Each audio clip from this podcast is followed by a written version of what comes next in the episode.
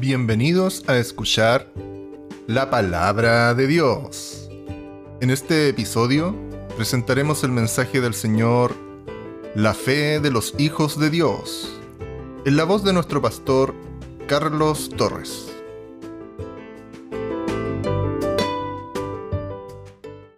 Hoy día, hermanos, quiero eh, hablarle acerca de la fe la fe, la, fe de Cristo, la fe que debemos tener todos los hijos de Dios en Él, ¿verdad? Para poder vivir.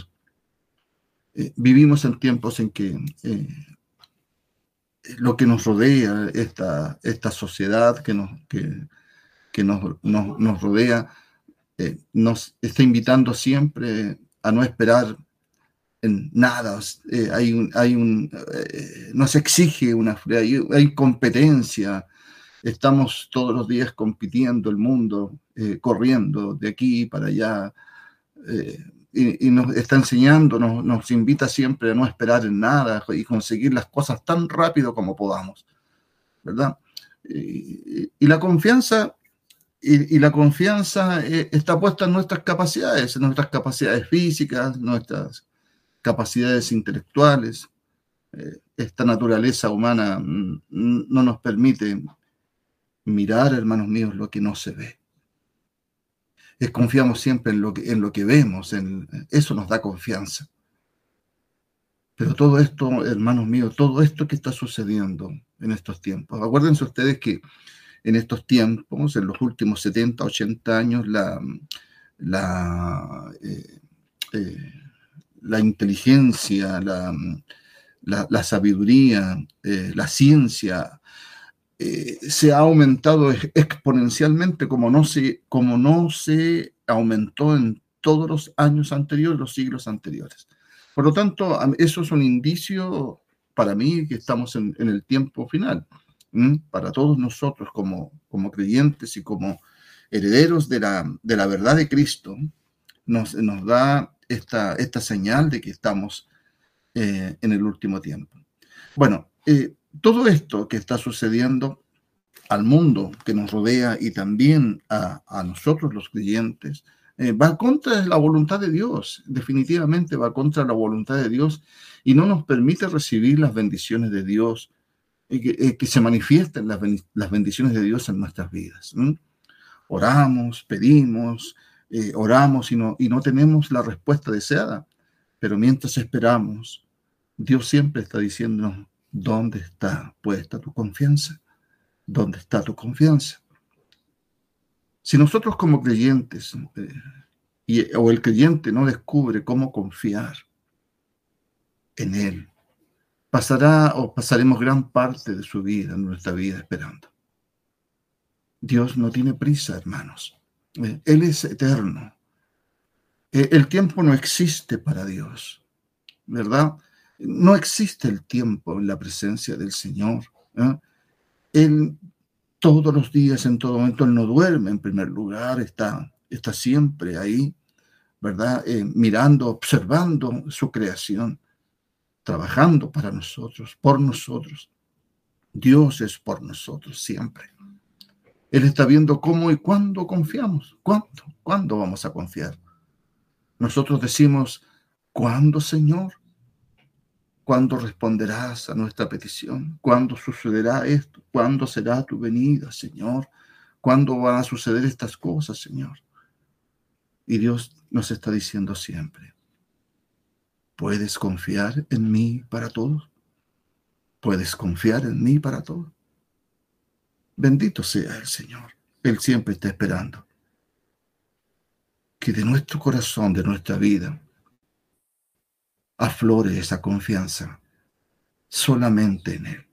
A veces decimos, no somos nada sin Él, esperamos en Él para todo, pero eso es una palabra cliché muchas veces que solamente sale de nuestra boca, pero no de nuestro corazón. Dicho esto, quiero invitarles, hermanos, a que abramos nuestras Biblias y vamos, vamos a ver un mensaje que se escribió allá en el libro de Lucas, en el capítulo 7, en el versículo 1, acerca de este eh, centurión que, que se acercó a Jesús un día para pedirle, para pedirle y para rogarle por su siervo.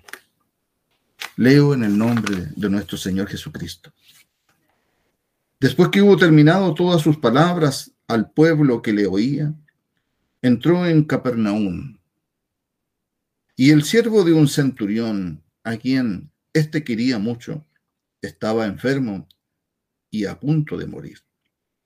Cuando el centurión oyó hablar de Jesús, le envió unos ancianos de los judíos, rogándole que viniese y sanase a su siervo.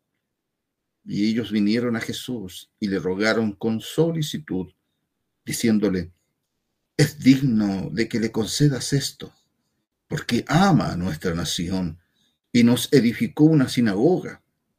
Y Jesús fue con ellos, pero cuando ya no estaban lejos de la casa, el centurión envió a él unos amigos, diciéndole, Señor, no te molestes, pues no soy digno de que entres bajo mi techo.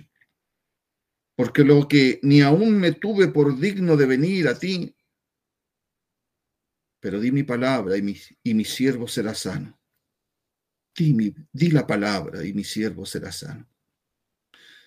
Porque también yo soy hombre puesto bajo autoridad y tengo soldados bajo mis órdenes. Y digo a este, ve y va. Y al otro, ven y viene. Y a mi siervo, haz esto. Y lo hace.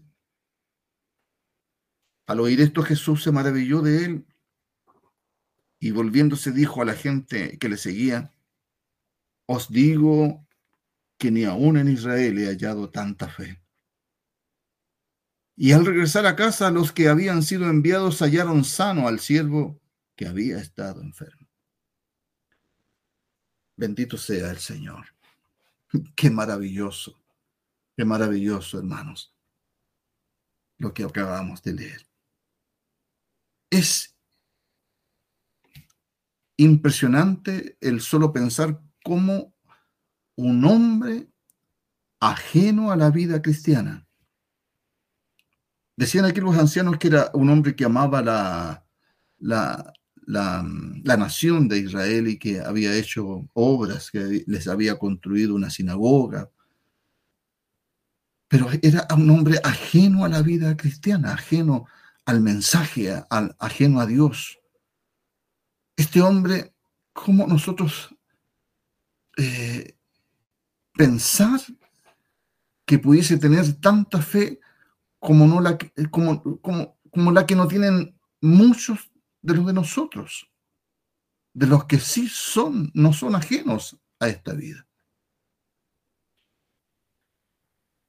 Tal exposición merece una reflexión de nosotros, una profunda reflexión. Que pretendemos llevar este anuncio de buenas nuevas al mundo, a las personas.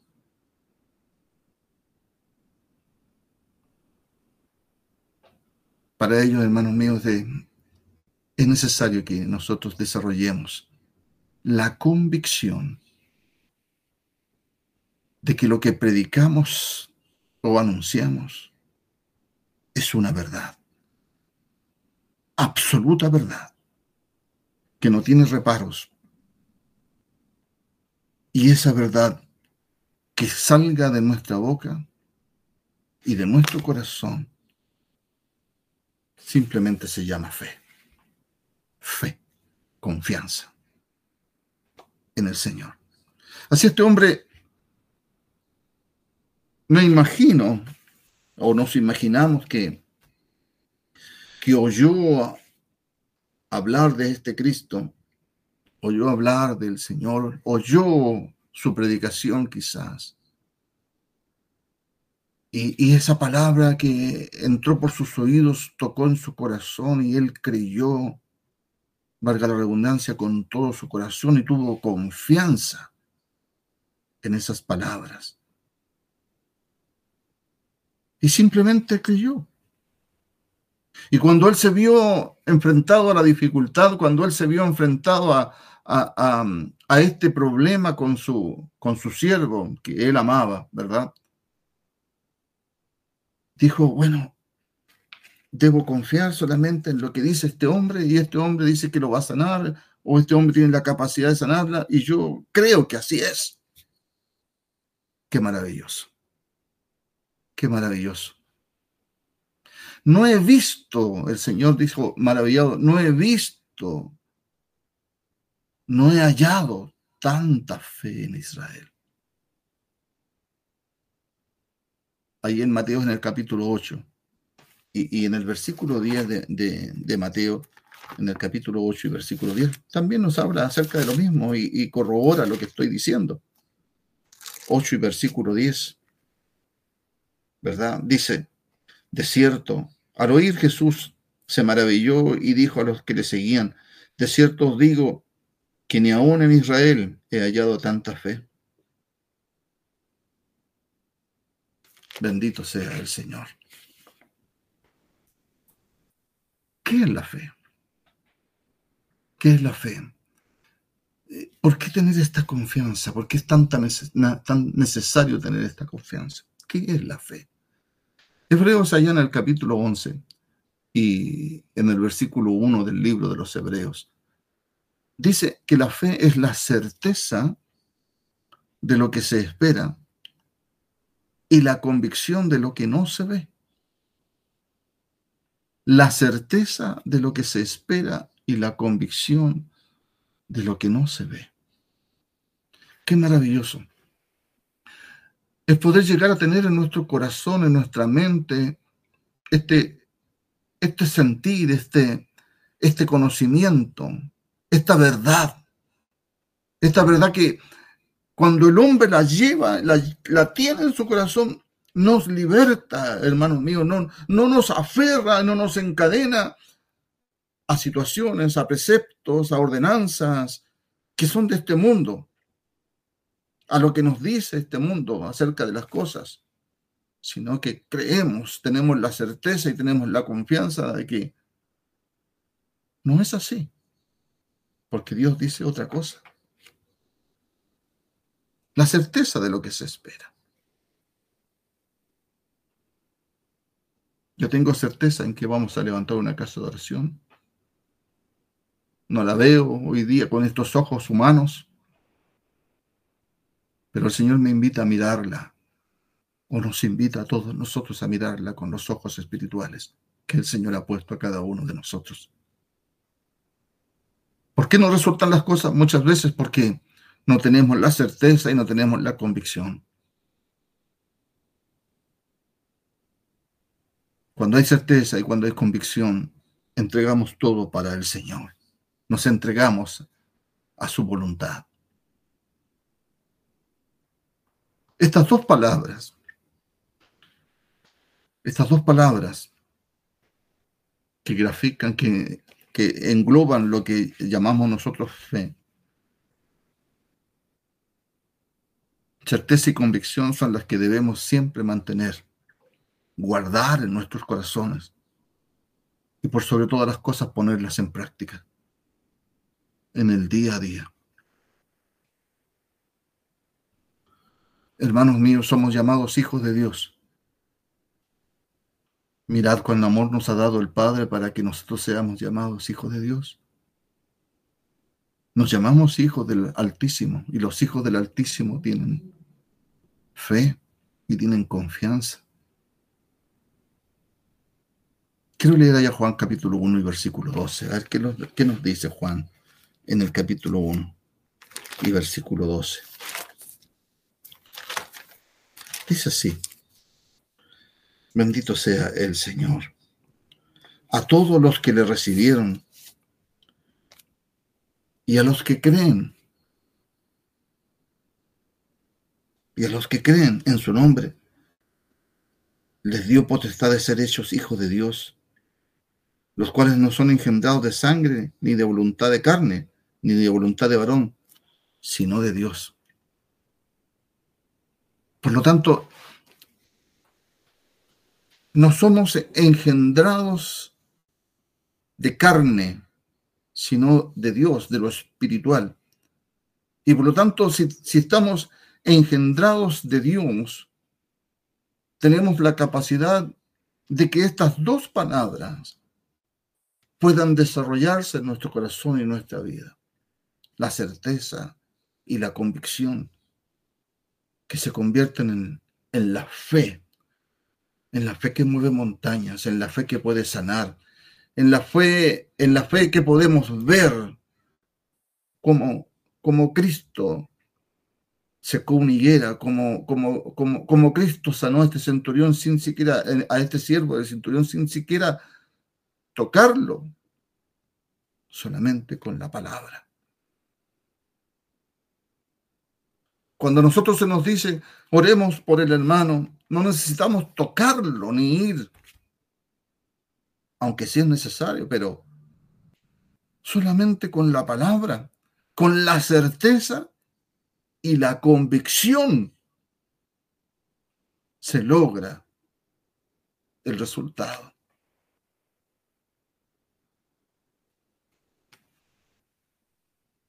Bendito sea el Señor. De acuerdo a esto, hermanos, la palabra nos dice que debemos vivir en fe. Y, no en esa fe, en esa fe básica que solo permite saber que, que existe Dios, esa fe que el mundo tiene, que las religiones muchas veces tienen, ¿verdad? La fe básica que, que la humanidad entiende que hay Dios, que hay un ser supremo, etcétera, ¿verdad?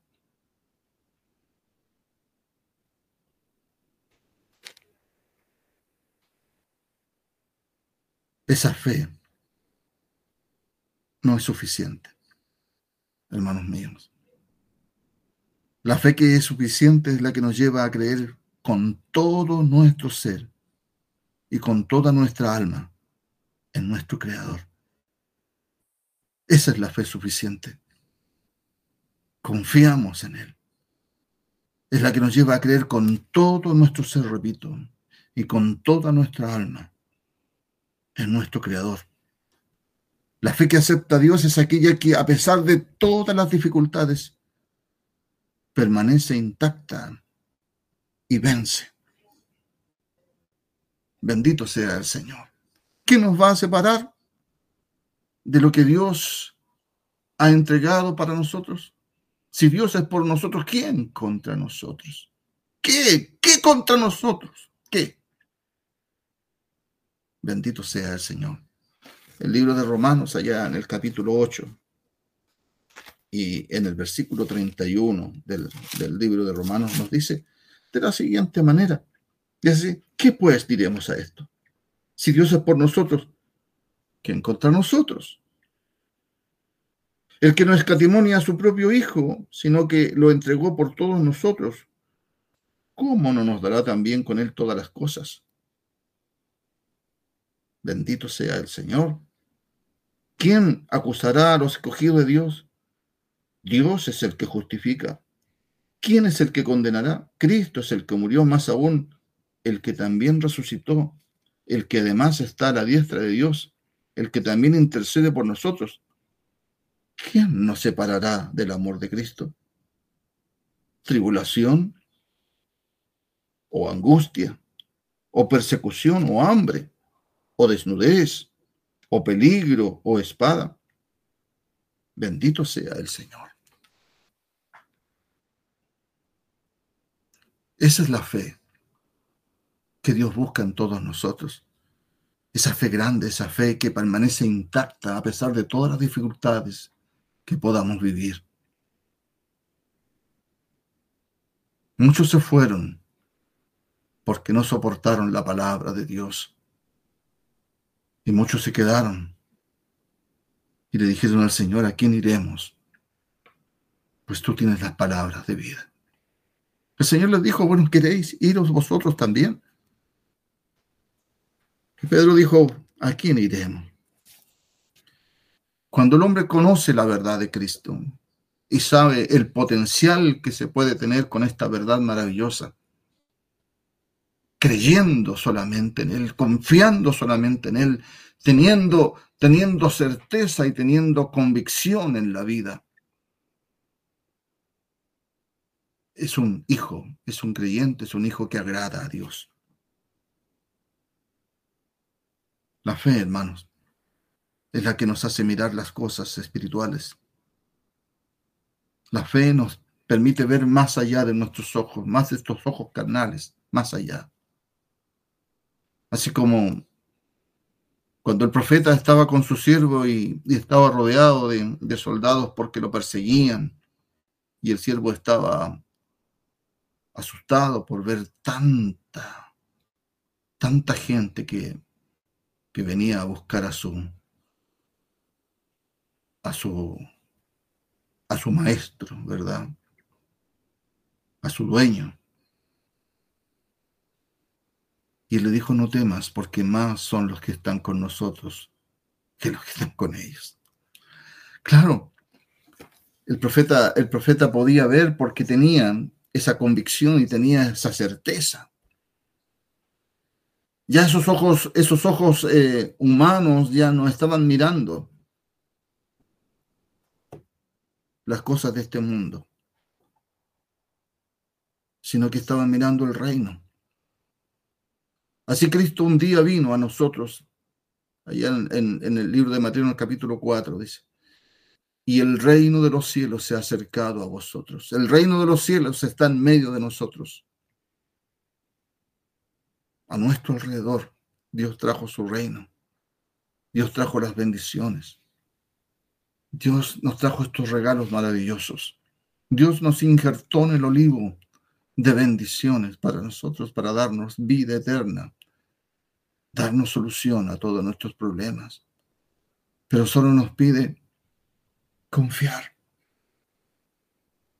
Solo nos pide que abramos nuestro corazón y le recibamos. Solo nos pide que tengamos confianza, que tengamos convicción, que tengamos certeza, creer no creer en, Dios, sino creerle a Dios. Porque hasta los demonios creen y tiemblan.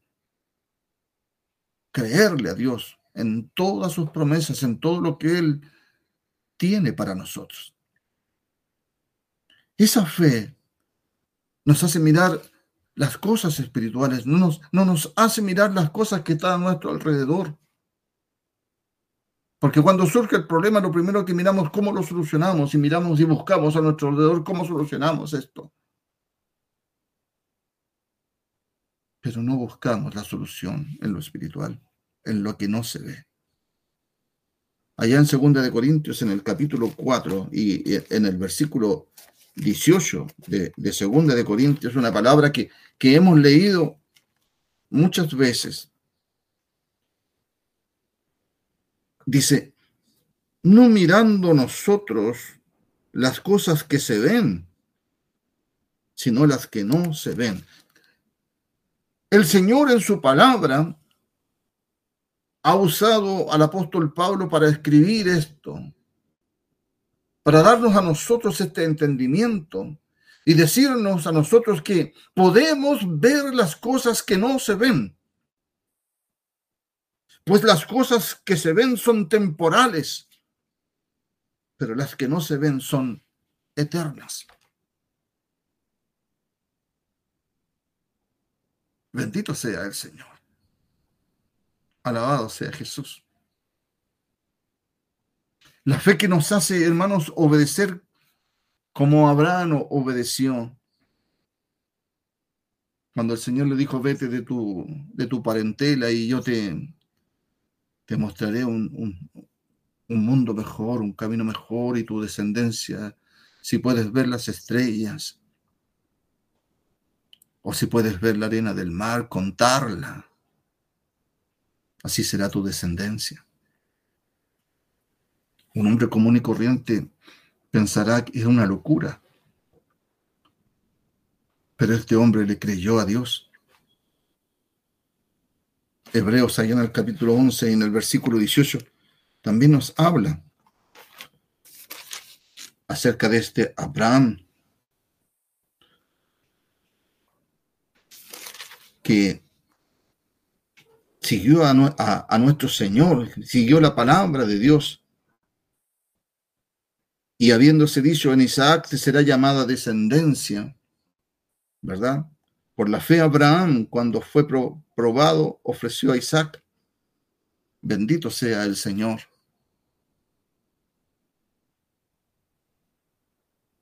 Por la fe Abraham, siendo llamado, obedeció para salir al lugar que había de recibir como herencia.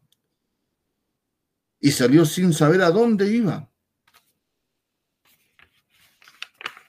Me acuerdo del testimonio de un, de un pastor que hoy día está en, en Temuco. No sé si está en Temuco todavía, pero por lo menos en los años en que yo supe de él,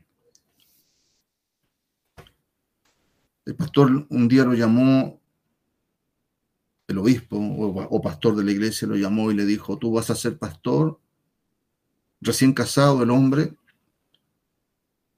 y le dijo, mm, vas a ir a Temuco y vas a comenzar allá una obra en Temuco. Él tomó a su esposa y sus hijos, sus cosas, ¿verdad? Así como, como Abraham un día, ¿verdad? Llevaba poco tiempo casado, un año, dos años, casado. Ya tenía hijos, un hijo, y tomó sus cosas y se fue a Temuco sin saber dónde iba a llegar. Y allá arrendó un lugar, comenzó su obra, creyó. Porque me imagino que ese obispo había recibido el mandato de Dios también. Y este hombre también en su corazón recibió el mandato de Dios, creyó. ¿Cuántos hoy día tenemos esa capacidad de decir, envíame a mí, Señor? Confiando plenamente en el Señor, no en las capacidades propias del ser humano, del ser. Solamente confiando en el Señor para que le dé todo lo que necesita. Y así lo hicieron muchos, y así Dios quiere que su iglesia se comporte. Por la fe. Por la fe habitó como extranjero en la tierra prometida, como en tierra ajena, morando en tiendas con Isaac y Jacob, coherederos de la misma promesa, porque esperaba la ciudad que tiene fundamentos, cuyo arquitecto es y constructor es Dios. Bendito sea el Señor.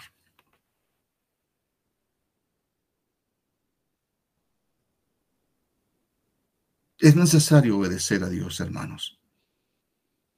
Obedecer a la palabra de Dios. La fe en Cristo, la fe en su palabra, nos hace ser obedientes. Nos hace obedecer. Cuando realmente hay una fe genuina y confianza en el Señor, nos hace obedecer.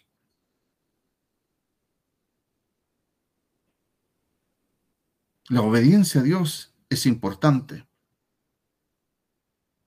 Cuando ya en el libro de los Hechos, en el capítulo 5 y en el versículo 29, a, los apóstoles se les prohibió hablar, se les prohibió ejercer, se les prohibió, se les prohibió eh, nombrar a Jesucristo, se les prohibió eh, diseminar el Evangelio, estas gratas nuevas, que dijeron ellos, es necesario obedecer a Dios antes que a los hombres.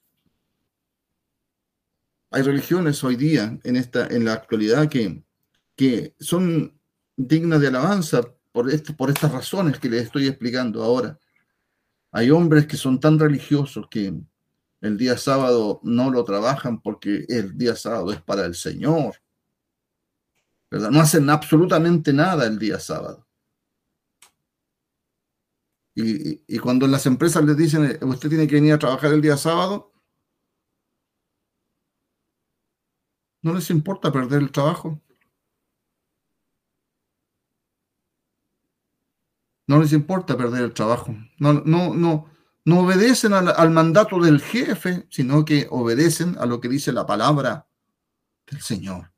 Porque tienen fe, su fe y su confianza, convencidos de lo que aquí está escrito es una verdad.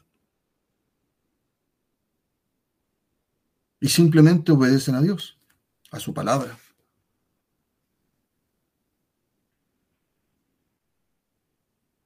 Esto, hermanos, es lo primero que nosotros debemos observar y desarrollarla en nuestras vidas, en el día a día. A medida que nuestra vida mm, va avanzando, debemos observar esto primero y sin dudar. Así como Abraham sin dudar obedeció y creció en la fe y en las promesas de Dios. Y digo creció en la fe porque se fue dando cuenta en la medida que iba avanzando cómo Dios lo bendecía, cómo Dios proveía para él, cómo Dios lo engrandecía. Bendito sea el Señor. No, no, no dudó cuando Dios le pidió a su hijo, porque sabía que que Dios lo, iba a bendecir y de alguna manera Dios iba a proveer. Él tenía confianza en el Señor. No miró las circunstancias, no miró, no miró el momento, el tiempo.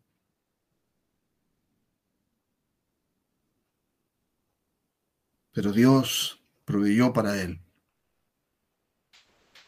Y cuando nosotros en nuestro peregrinar, en nuestro ir creciendo en el día a día, nos vamos olvidando de todas las bendiciones.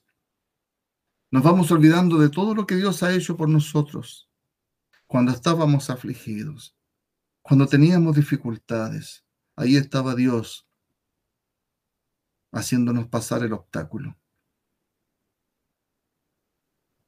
Nos olvidamos de, de todo eso por nuestra humanidad, porque no hemos aprendido a tener confianza aún. No tenemos la convicción todavía ni la certeza todavía en nuestros corazones. El olvido hace que no nos desarrollemos, que no crezca nuestra fe. Tenemos que traer a la memoria todas esas cosas y, reflexionar y, y mirar hacia atrás en todo lo que el Señor ha hecho por nosotros hacer un compendio de todo eso y, llevarlo a nuestro corazón para que empiece a echar raíces en nosotros eso.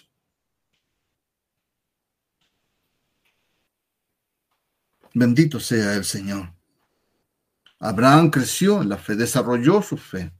En la medida que Dios le iba bendiciendo, iba viendo cómo el Señor, cómo el Señor proveía todas las cosas para él. En todo sentido, hermanos, no solamente en lo material, en todo sentido. Entonces, hermanos, esas cosas debemos tenerlas en nuestro corazón para que debemos tenerla como una actividad que, que día a día debemos ver que brota en nuestros corazones. Que brota en nuestros corazones esta actividad, la fe.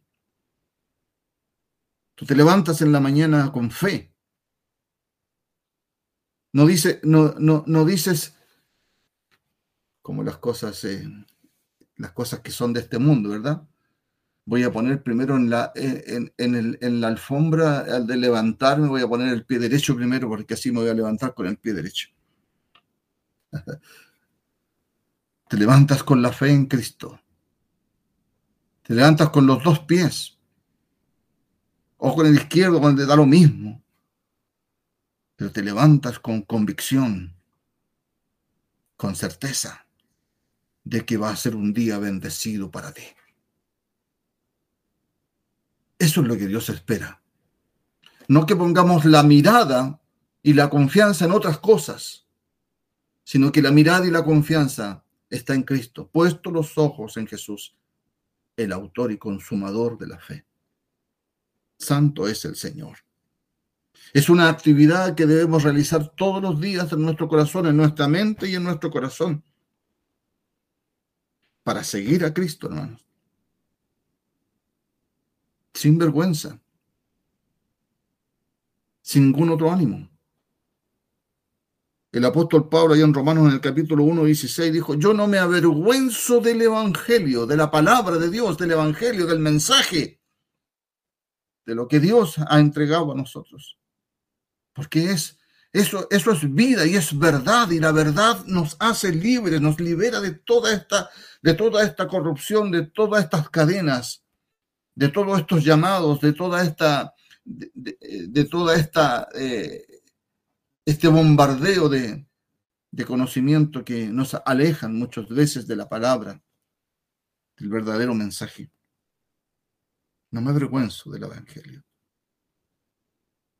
Tener esa capacidad de, en todo lugar poder hablar de Cristo.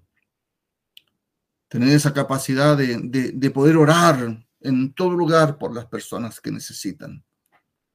Tener la capacidad de poder darle un consejo, un buen consejo porque lo vivimos, vivimos a Cristo en nuestra vida.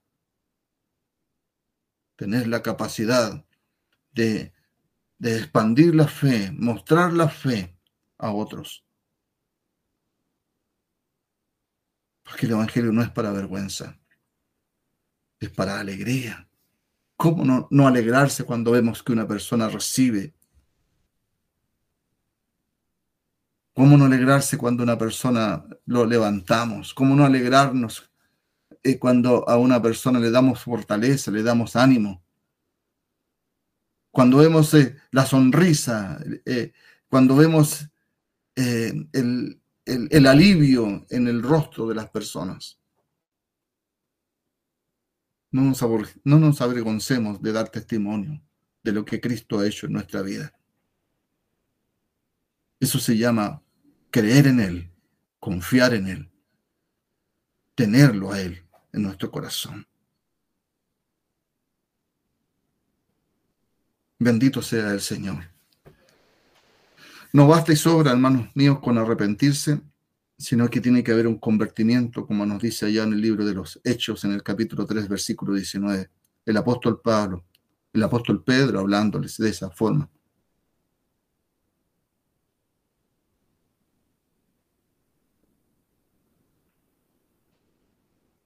Así que arrepentidos y convertidos para que sean borrados vuestros pecados y para que vengan de la presencia del Señor tiempos de refrigerio. Es una palabra que hemos leído muchas veces. Pero ¿qué significan los tiempos de refrigerio? ¿Cómo vienen los tiempos de refrigerio? ¿Cómo viene esa alegría? ¿Cómo viene ese, ese respirar tranquilo? ¿Cómo viene esa confianza? Cuando realmente nosotros hemos abierto nuestro corazón para recibir a Cristo y no lo hemos recibido ahí de la puerta para afuera, sino que lo recibimos de la puerta para adentro. No es alguien que venga a golpear la puerta y le abrimos la puerta y le decimos qué quiere. Es alguien al cual hay que decirle adelante, pase. Bendito sea el Señor. Cuando tenemos a Cristo en nuestro corazón,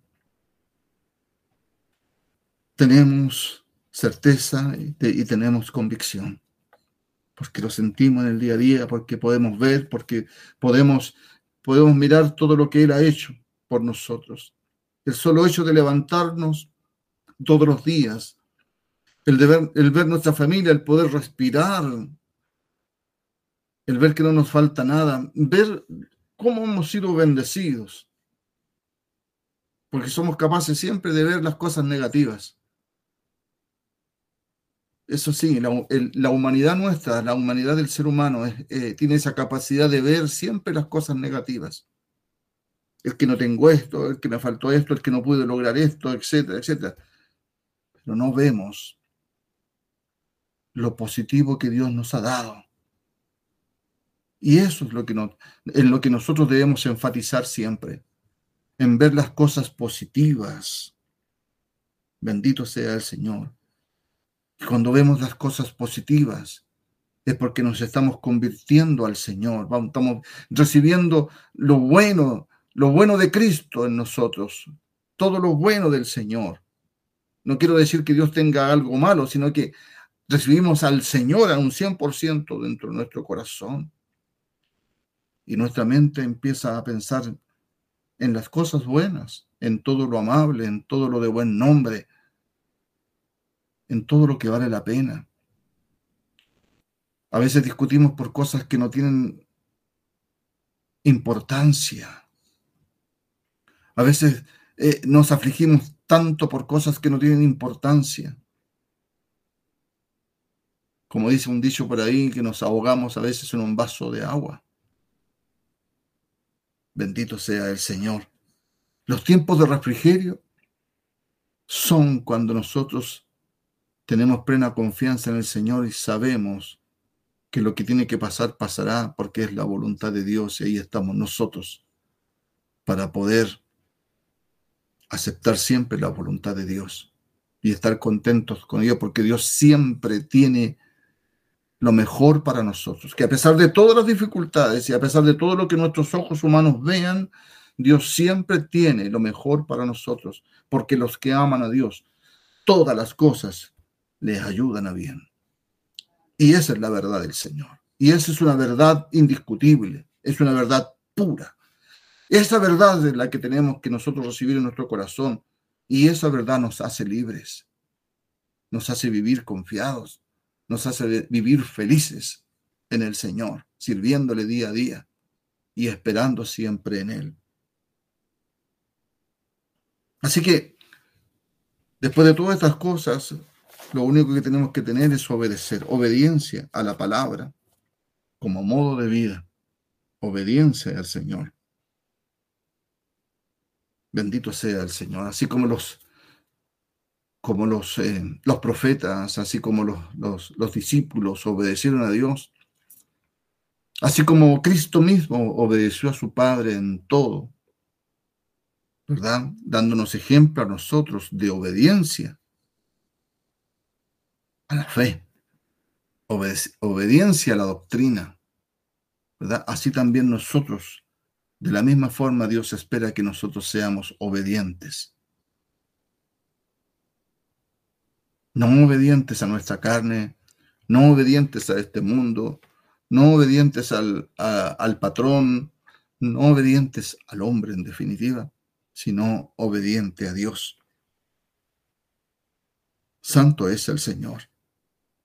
Juan, allá en el capítulo 15 y en el versículo 14, nos dice, sois mis amigos si hacéis lo que yo os mando. Vosotros sois mis amigos si hacéis lo que yo os mando. Simplemente es eso. O somos amigos o somos enemigos. Simplemente es eso. Dios nos llama a que seamos obedientes al mandato que Él nos hizo un día a través de los apóstoles. Y ellos se esforzaron por llevar el mensaje a todo el mundo.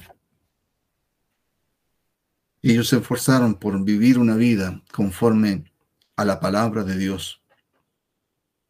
Y los que le siguieron también del mismo modo. Muchos no, pero muchos sí. Son muchos los llamados, pero son pocos los escogidos. Y con todo mi corazón deseo que usted y yo también, todos nosotros como iglesia, seamos de los escogidos y, y vivamos el tiempo que nos resta conforme a la palabra de Dios y las ordenanzas que el Señor nos da para nosotros. No perdamos la confianza, porque el Señor está trabajando por nosotros. No depositemos nuestra confianza en las cosas que se ven, sino depositemos nuestra confianza en nuestra fe en Cristo. Que quizás no lo vemos, pero Él dice que está aquí. Está ahí al lado tuyo. Que esta palabra entre en tu corazón. Recíbela. Recíbela. Recibámosla, hermanos míos. Abramos nuestro corazón. Cerremos los ojos a este mundo y abrámoslo para el reino de Dios. Dios nos dice, puedes confiar en mí para todo. El Señor les bendiga, hermanos. El Señor les guarde. que la palabra de Cristo more en abundancia en cada uno de nosotros, de ustedes, de todos nosotros, de la iglesia, del pueblo, de la familia de Dios. Dios les bendiga.